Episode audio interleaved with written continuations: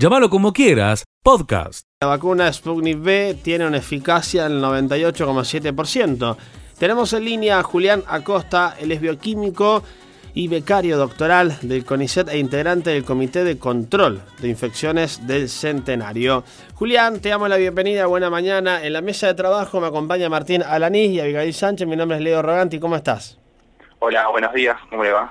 Muy bien, eh. bueno, las evidencias confirmadas en este estudio podrían permitir diferir y, posponer la aplicación del segundo componente en alguna población específica y un alto porcentual de eficacia de la vacuna Sputnik V. Eh, ¿Cómo fue un poco esta, esta investigación? Eh, ¿Cuánto tiempo le llegó llegar a, a esta conclusión y a este porcentaje? Bien, nosotros desde fines de diciembre, cuando comenzó la, campaña de vacunación en el Hospital Centenario acá de Rosario, eh, necesitábamos con la comunidad científica poder comprobar y dar más seguridad a lo que era esta vacuna Sputnik, que estaba en parte un poco eh, no aprobada tanto por la comunidad en general. Entonces decidimos eh, reclutar los pacientes, muestras de, de individuos perdón, vacunados, que son todo personal de salud, Comenzamos allá por enero cuando eh, habían pasado al menos 14 días desde la aplicación de la primera dosis y luego ya comenzaban el reclutamiento de los que se empezaron a aplicar la segunda dosis. El periodo que estudiamos fue de fines de enero hasta mayo de este año, eh, reclutando 1.121 individuos vacunados, de los cuales 999 habían recibido ambas dosis de la vacuna y 122 una única dosis de la vacuna lo que vimos, como bien decías, que el 98,7% de todos los individuos habían desarrollado anticuerpos contra eh, el SARS-CoV. Muy bien. Sí. sí. Sí, continúa, continúa explicando un poco El, desarrollo. Lo que así vimos es que con una única dosis el porcentaje de individuos era del 90,2, sin embargo, ese porcentaje ascendía a 99,9% cuando eh, eh, consideramos los, los vacunados luego de 14 días de la segunda dosis. Para que ya no quede ninguna duda, ¿no? Respecto a la efectividad de esta vacuna. Exactamente. Ya no, hay ninguna duda que es una de las mejores vacunas que, que existe en el mercado. También han podido analizar, eh, Julián, estas nuevas variantes que han aparecido y el grado de efectividad que puede tener esta vacuna contra la misma. No, nosotros no hicimos eh, ese tipo de estudio de, contra las variantes, solamente tenemos los datos que se reportan en, en otros países del mundo. eh, contra esto, en los cuales se ha visto que la vacuna, las vacunas en general son muy efectivas contra esto, contra las nuevas variantes. Sí, eh, ya la gente le ha perdido un poco el miedo ¿no? inicial que se tenía en torno a la vacunación. Ahora todo el mundo lo, lo está haciendo, todo el mundo se está notando, o, o, pensás que todavía hay un sector de la población que necesita justamente de este tipo de, estudios complementarios para eh, ratificar su eh, decisión de ir a, vacunarse? No, eh, realmente hay un gran número de la población que, que se ha vacunado, que se quiere vacunar todavía, está esperando por, por las dosis, sin embargo sigue habiendo ciertos grupos de población que todavía es como que necesita confirmar que las vacunas son efectivas. Y realmente desde la comunidad científica lo que queremos transmitir es que las vacunas son efectivas y hoy en día son la mejor estrategia para poder frenar el avance del virus, la pandemia. Julián, eh, cuando recién hablaban eh, con, mi compañero de la segunda dosis, eh, se incrementa el porcentaje y demás, no hay duda al respecto. Ahora, ¿qué pasa cuando por ahí escuchamos que determinadas vacunas pueden recibir la segunda dosis de otras. ¿Tenés una investigación desarrollada al respecto o inclusive qué pensaba al respecto de, esto? ¿Están así? Sí, sí, hoy en día se está, nosotros no estamos haciendo una investigación sobre esto, pero sí se está poniendo en mesa de debate en, Nación y en otros países del mundo ya se ha comprobado de que realmente la, la mezcla, por así decirlo, de vacunas, eh, tiene muy buenos resultados eh, con, y efectividad, al igual que aplicar dos dosis de la misma vacuna. Inclusive se pueden llegar a, a, otros valores de, porcentaje uniendo la dosis de, de una y de otra. Se podría llegar, sí, sí. Sí, sí. Eso está- es todo lo que está en investigación. Está en investigación, pero podría suceder, digamos.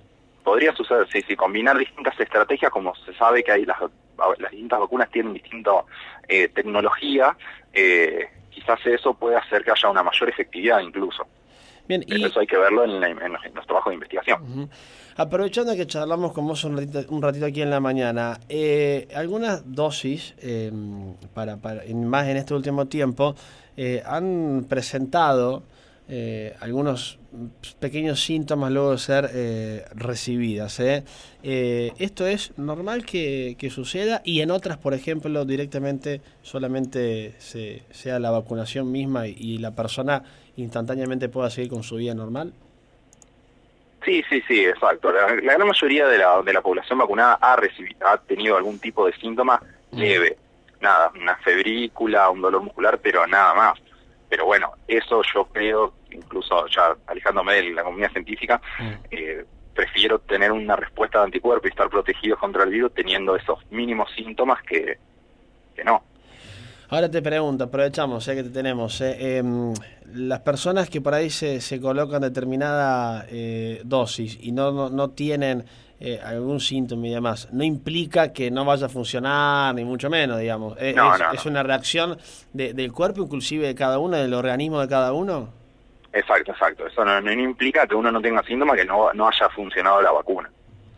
Eso no. Te pregunto, Julián, estábamos hablando hoy a la mañana sobre la posibilidad de la vacuna china poder inocular a niños.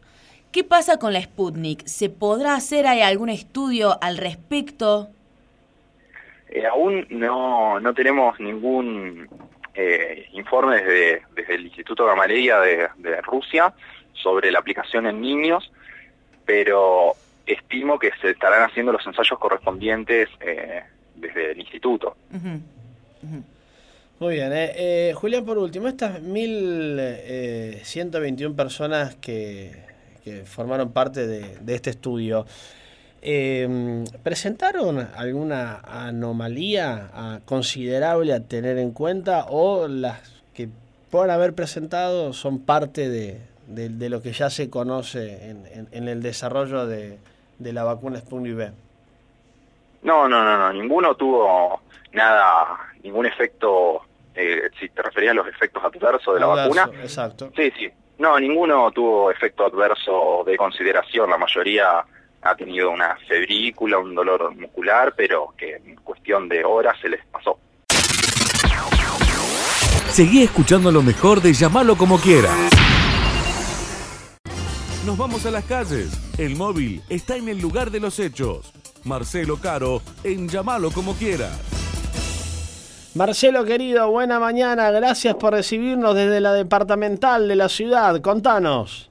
Bueno, muchas gracias. Un placer, un gusto como siempre de, de compartir la información.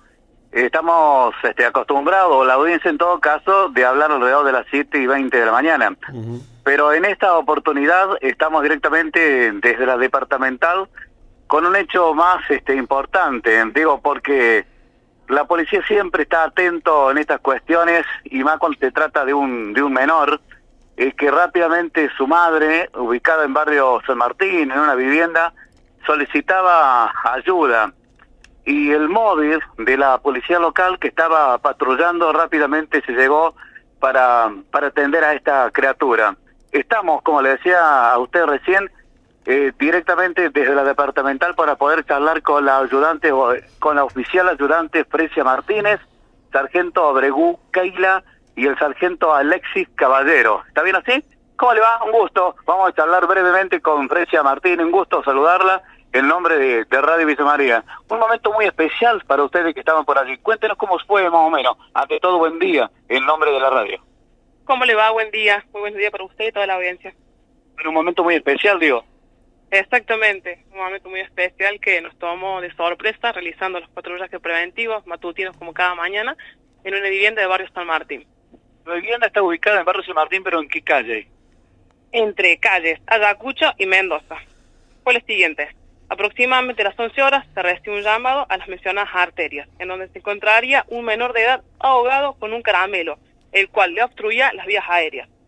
Inmediatamente en el lugar se proceden a realizar las técnicas de reanimación, más precisamente las maniobras de Hemlich, para posterior trasladarlo al Hospital Pasteur mediante un cordón sanitario. Cabe destacar que en ese mencionado cordón sanitario constantemente le íbamos realizando las maniobras anteriormente mencionadas.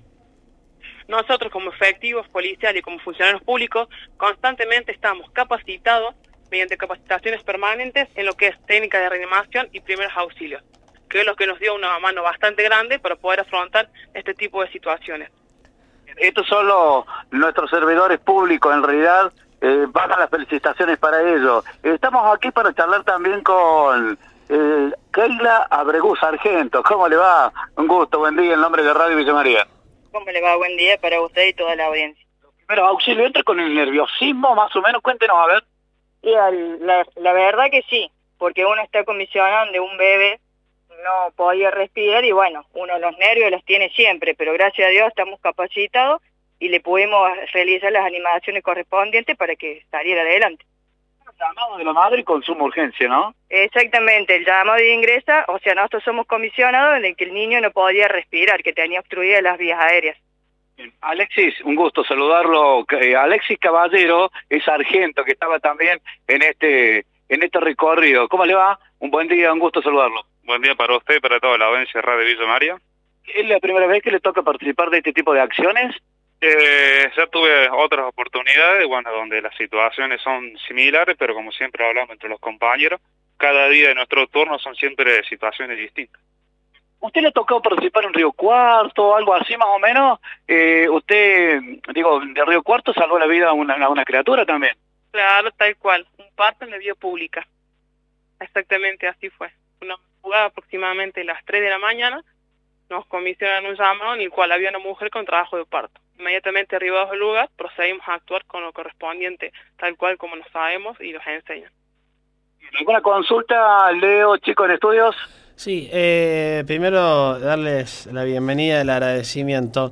Para la gente que está del otro lado, eh, las maniobras que, que realizaron, las maniobras de Hemlich, ¿de qué tratan? ¿Cómo son? Las maniobras de Hemlich eh, son eh, dos, digamos, en, un, en dos situaciones. En caso de menor de edad, de una persona bebé, de niño o en caso de adulto. En este caso, al ser un niño que tenía que tiene un mes y siete meses de vida, eh, hay que determinarla con cierta precaución porque ya al ser susceptible y tan sensible lo que es su cuerpito. Por ende, lo agarramos, lo pusimos eh, en el dorso de nuestras manos y nuestra, nuestro antebrazo y ahí tratábamos con los dos dedos, el índice y el meñique y el anular, de hacerle presión para que pudiera desobstruirse el elemento que tenía que le estaba imposibilitando respirar correctamente.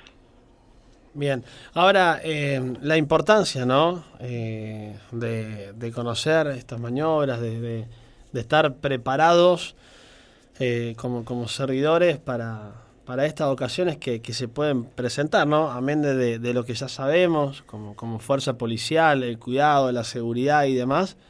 en el día a día cuando salen a, la calle saben que también se les puede presentar una situación como esta en donde hay que salvarle la vida a ya sea a un niño, a un bebé, a, una persona y hay que tener un conocimiento, ¿no? Eh, con, con, respecto a estas maniobras, a, estas formas de, salvar vidas. Eh, ¿Tienen alguna preparación eh, anualmente, capacitaciones? ¿Cómo es su trabajo? porque hoy por hoy estamos charlando con ustedes porque han hecho un acto heroico, si se quiere, ¿no? Pero imagino que, que hay una preparación para, para todo esto, ¿no? Tal cual, obviamente, nadie nace sabiendo y nosotros estamos capacitados no solamente en técnica de reanimación y primeros auxilios, sino que son muchas las capacitaciones y las jornadas que tenemos en este tipo de situaciones, como la demás que puede llegarnos a sorprender siendo funcionarios públicos y más estando en personal de calle, en la patrulla preventiva. Muy bien, ¿eh? Bueno, eh, les agradecemos la amabilidad y el tiempo. Marce también, ¿eh? No, por favor. Y saludamos también a quien estuvo en este recorrido, a la gente Kevin Farías. Así que, ¿cómo le va? Llegar a usted, ¿cómo le va? Felicitaciones por esta tarea que han realizado en la jornada de ayer. Eh, somos Radio Villa María, los saludo a la gente Fari, Kevin Faría. Un gusto saludarlo, muchas felicitaciones y a seguir trabajando. ¿eh? Muchas gracias, muchas gracias por venir y entrevistarnos. La verdad es gratificante hacer un procedimiento así. Muchas gracias. No, por favor, ¿cómo, ¿cómo sigue la jornada de ustedes ahora? ¿Cómo sigue? ¿Siguen trabajando en lo diario, en el recorrido? ¿Cómo hacen? Seguimos en lo diario, en recorrido diario, patrullaje y al servicio de la sociedad. Muchas gracias. ¿eh? Gracias a ustedes. Es todo, directamente desde la departamental, Leo. Sigue escuchando lo mejor de llamarlo como quieras. Contanos un poco estos, estos detalles de esta de esta propuesta que han, que, han, que han elevado en cuanto a este desarrollo económico para los gobiernos de la región centro? Bueno, primero que nada, el Foro de Entidades Empresarias de la región centro es un, eh, un espacio que agrupa a cámaras, eh, a más de 70 cámaras de Córdoba, Santa Fe y Entre Ríos, y de distintos sectores económicos. Esto es primero importante remarcarlo porque, digamos, no es un sector determinado el que está presentando una propuesta, sino que es un espacio multisectorial eh, que lleva ya más de 15 años trabajando y que tiene como objetivo eh, exclusivo el desarrollo regional, la integración de la región centro y de la región centro en el marco del contexto internacional regional. Eh, en este sentido nosotros siempre le damos distintas propuestas a, los, a los gobiernos. De hecho, como ejemplo, eh, antes de enumerarte lo que hemos presentado ahora, eh, nosotros iniciamos una propuesta de la eh, hace ya tres años para la creación de un directorio de oferta exportable común de las tres provincias, es decir, que Córdoba, Santa Fe y Entre Ríos tuvieran una herramienta para mostrar su potencial exportador de forma conjunta, lo cual evidentemente lo posiciona a la región de una manera distinta en el contexto internacional, y eso ya se está por implementar, ya, ya está por se están generando los, los pliegos por una licitación de una empresa para que, para que lo haga. Así que, digamos, son propuestas concretas eh, de, aplicación eh, eh, sencilla, digamos, y que en muchos casos el gobierno toma y que ha tomado. Y en esta ocasión, como bien decía, hemos tenido una reunión en la ciudad de Rosario, donde los coordinadores, digamos, de, de este espacio, por Córdoba, por Santa Fe y por Entre Ríos, nos reunimos con con la mesa ejecutiva, que es el espacio, digamos, directivo regional, ¿no? Con los secretarios de, Integración y Relaciones Internacionales de cada provincia. Y allí presentamos dos propuestas que tienen que ver, una con, eh, creemos que es sumamente importante saber cuál es eh, eh, la, participación real de la actividad económica que tiene la región centro en el contexto nacional. Es decir, hoy hay muchos estudios que hemos eh, analizado, que tienen muchas las entidades inclusive que son parte de nuestro foro, pero queremos generar, tenemos algunas este, eh, propuestas para generar algo que sea sumamente transversal y que verdaderamente eh, sistematice la, evolución, digamos, de la participación de las provincias en el marco de los ingresos que generan para la nación y a su vez lo, que es coparticipaciones, impuestos, asignaciones discrecionales, etcétera, etcétera. Eso por un lado creemos que es importante para poner en valor lo que la región centro verdaderamente impacta en el país, que obviamente la hipótesis es que es su impacto es superior a todos los indicadores que existen hoy, ¿no? Eh, esto como número uno y central. Y como número dos, y con el mismo objetivo de esto y de lo que te comentaba recién el directorio de oferta exportable, estamos proponiendo generar una, una, una maqueta digital, se llama, de todas las obras de infraestructura. Esto existe de forma parcializada por provincias, de forma parcializada por, por sectores, por ejemplo, infraestructura de la provincia tiene eh, digitalizadas muchas obras, este, transporte otras, eh, energía otras, pero creemos que hay que generar algo también conjunto porque eso va a facilitar eh, mecanismos de inversión, promover la inversión, promover eh, desarrollo en determinadas localidades, es decir, la generación de un mapa eh, de toda la infraestructura maquetizada de alguna manera creemos que va a ser una herramienta sumamente útil con ese objetivo. Básicamente estas han sido las propuestas que hemos elevado a los gobiernos. Maximiliano, ¿cuál es la participación en el Producto Bruto Interno de la República Argentina de la región centro?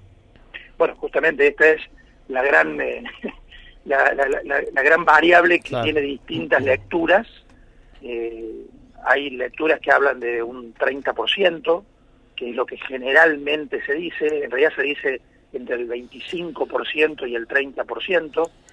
Eh, si te pones a analizar las exportaciones, eh, están cercanas al 40%. Eh, y, y, vuelvo a insistir, estoy hablando a partir de números que todavía no están integrados de manera transversal con todos los sectores, es decir, eh, justamente esta misma pregunta es la que queremos responder con mucha mayor precisión y autoridad a partir de la generación de esta herramienta. ¿Me explico? Sí. Maximiliano, este encuentro primero, eh, ¿cómo, cómo, cómo lo consideraron? ¿Consideraron qué conclusiones sacan al respecto? Y, por otro lado, eh, ¿qué tanto pueden progresar eh, lo, lo, que ustedes presentan con, con los funcionarios que, que recibieron estos eh, proyectos ¿no? elevados por, por el foro? Claro, la verdad que nosotros, a ver, nosotros tenemos mucha expectativa en que se pueda, uh -huh. en que se pueda progresar y vuelvo a insistir, por eso arranqué diciendo de que nosotros hicimos una propuesta que si bien llevó su tiempo, sí. se termina implementando, ¿no? Claro. Eh, es decir, hay, hay receptividad, Bien. Este, hoy hay, por suerte, también cierta eh, conexión, digamos, eh, entre los tres eh, gobiernos y entre los tres gobernadores. Ha, ha, sucedido muchas veces en la historia que por disidencias políticas este, se frenaban muchas cuestiones, ¿no? Entre las tres provincias. Hoy, eh, al menos, digamos, en, estos temas de integración, de desarrollo eh, y de la división de la región centro unificada, digamos, hay cierta coincidencia entre los gobernadores y los gobiernos y sus funcionarios, así que en ese sentido tenemos mucha, mucha expectativa. Seguí escuchando lo mejor de llamarlo como quieras. De Inquilinos Córdoba para que nos explique qué, cómo, cuándo y más detalles al respecto. Maximiliano, buena mañana. Leo Roganti, Martín Alanís, Abigail Sánchez, ¿cómo andamos? Hola, buenos días, un saludo para los tres. Muchas gracias por recibirnos. ¿eh? Bueno, a ver, el tema de los alquileres siempre es un tema que preocupa en los últimos tiempos aún mucho más. Y si hablamos de índices de actualización, hablamos de posibles aumentos, ¿no? Y por eh, consiguiente, un posible golpe al bolsillo. Bueno, ¿qué novedades hay al respecto de esto, Maxi? Sí, bueno, obviamente también esto es como cualquier aumento, es algo que, que preocupa. Nosotros es el primer año de la entrada en vigencia, de vigencia de este índice y la verdad que bueno, nosotros eh, por un lado estamos, estábamos con la expectativa de que este índice sea más bajo, eh, en realidad hoy como está nuestro bolsillo cualquier índice es fuerte porque realmente no soportamos más eh, ningún aumento, pero creemos que en algún sentido es positivo este, este índice y, y lo que va a resultar para el primer año. Por un lado, porque hoy si hacemos una comparación de lo que es eh, la inflación interanual, está casi 10 puntos por debajo de lo que es eh, lo que sería la actualización. Eh, y por el otro lado también da una, un cierto parámetro donde se empieza a visibilizar la necesidad de, de que también se tenga en cuenta el salario cuando se habla de los aumentos. Y bueno, obviamente en este sentido eh, preocupa eh, el deterioro del poder adquisitivo de los inquilinos, donde claramente estamos muy por debajo de lo que ha sido la actualización de la inflación. Y en este marco, Maximiliano, ¿cuál sería el aumento para este año de los alquileres?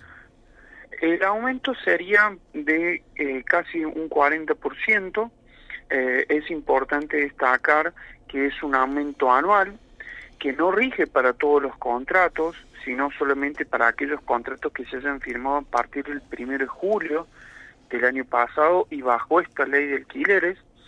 Eh, y como te decía recién, realmente es un número eh, importante, pero eh, ha habido durante todo este año y estos últimos días una gran presión y, planteos por parte del mercado inmobiliario de que este un aumento histórico, de que con la ley esto, o sea que con esta situación de la ley de alquileres, los alquileres aumentarían por, eh, de más, em, que si no estuviera vigente la ley de alquiler esto no sería así, y la verdad es que en este sentido em, no es así. En este índice, que hoy estamos hablando de un 40%, eh, era lo que se estaba planteando el mercado inmobiliario y particularmente las inmobiliarias a principio del año pasado, es decir, en febrero, donde planteaban índices de actualización de un 18% semestral, eh, los primeros meses del año, incluso en plena pandemia estaban planteando aumentos de un 20% eh, en mayo, y bueno, obviamente que nosotros tenemos la expectativa de que este número fuese mucho más bajo de lo que estaba planteando el mercado inmobiliario a principios del año pasado.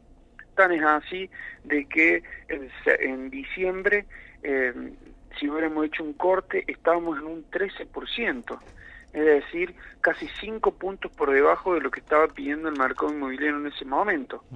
Pero bueno, obviamente eh, este número tampoco es un número eh, bajo, eh, pero bueno, vuelvo a insistir, me parece que es necesario destacar que, si hoy no estuviera la ley de alquileres, hoy los inquilinos estuvieran discutiendo eh, aumentos para recuperar aparentemente el, eh, la rentabilidad, que es lo que siempre se plantea, una rentabilidad que se, siempre se relaciona con la inflación, y hoy este índice, si no estuviera este índice, los aumentos serían mucho más altos. De hecho, ya a, a los inquilinos, eh, si, si, tenés alguna referencia o, experiencia al respecto, ya les cuesta pagar algunos alquileres y, valoran esto que decís vos, eh, Maxi, o, piensan que aún todavía eh, estos aumentos son complicados de poder sostenerlos económicamente. Yo creo que, como te decía recién, yo creo que hoy cualquier tipo de aumento eh, es difícil de sostener. Si hacemos, como te decía hace un rato, si hacemos un comparativo, los precios que no sean, eh, no, no, no han sido acordados o hablando de precios máximos, la inflación interanual ha sido del 60%. Eh, lo único que no ha aumentado, porque está hoy congelado, han sido las tarifas pero el resto ha aumentado de manera exponencial, con lo cual eh, cualquier tipo de aumento preocupa y además también yo creo que es eh, necesario destacar que también el impacto es fuerte porque durante todo el año pasado también las inmobiliarias mm. han insistido y han presionado para que incluso en el marco de las renovaciones, por un lado, o le dijeran a los pequeños propietarios que esta ley no convenía, que con esto iban a perder muchísimo y que por eso sacaran los inmuebles para alquilar eh, y eso es también eh, planteaban eh, la situación de que tenían que aumentar por encima de lo que correspondía, entonces encontramos renovaciones que superaban el 50%. Entonces, si uno tiene ese marco y esa situación, también se visibiliza cuál ha sido el rol y cuál está siendo el rol de las inmobiliarias, donde hoy ellos se plantean que la solución es que esta ley no exista, como si antes de la entrada en vigencia de la ley eh, los, los, los aumentos de alquileres hubieran sido por debajo de lo que sería nuestro poder, o cerca de nuestro poder adquisitivo, de nuestro, del ajuste de nuestros salarios. Eh, la ley de antes de la entrada en vigencia de la ley de alquileres, los, los aumentos de alquileres incluso hasta en muchos años superaba la inflación, eh, y en ese sentido yo creo que eh, lo que tenemos que empezar a discutir también es eh, este rol que están teniendo las inmobiliarias, que realmente no podemos pagar, hablando del bolsillo, no podemos seguir pagando los inquilinos la comisión inmobiliaria. Nosotros hemos presentado un proyecto hace un año, casi un año y ese proyecto no, no ha salido, no ha sido tratado obviamente por la presión de las inmobiliarias, pero ya me parece que después del rol que han tenido durante todo este año eh, y un rol que ha sido incluso en momentos muy complicados donde exigíamos y le planteamos la, la extensión del decreto de alquileres que congelaba el precio de los alquileres, que suspendía los desalojos que tuvo vigencia casi un año. Eh, ellos tuvieron un rol muy trascendental para que esto esta medida que nosotros planteamos que en este marco tenido y continuar, no continuara planteando de que realmente mm, esta situación no, no era necesaria y bueno, hoy lo vemos con, con, con estas últimas eh, eh, con estas últimas intervenciones donde eh, decían que no era necesario este decreto y al no ser necesario este decreto, este decreto se cayó porque supuestamente iba a haber más oferta. Eso empujó a muchísimos inquilinos a tratar de salir a buscar de un momento a otro nuevos contratos, nuevos alquileres y renovaciones y encontraron por el otro lado eh, un mercado hostil planteando una venganza por haberse cogido el decreto y en ese marco obviamente eh, el bolsillo ha sido muy golpeado. Entonces yo creo que eh, preocupa, como te vuelvo a insistir, preocupa muchísimo cualquier tipo de aumento. Em, si hubiera sido un proceso de recuperación o un proceso inflacionario mucho más bajo eh, durante toda esta primera etapa del año, hoy estaríamos hablando de un aumento que sería el 26, 27%, eh, vuelvo a insistir, casi eh, 7 o 8 o 9% por debajo de lo que estaba planteando el mercado inmobiliario antes de la entrada en vigencia de la ley, pero bueno, realmente hoy seguimos buscando eh, soluciones para los inquilinos y vuelvo a insistir en este sentido que realmente por el rol que han tomado las inmobiliarias en este último año, no podemos seguir pagando la comisión inmobiliaria en Córdoba. Llámalo como quieras, podcast.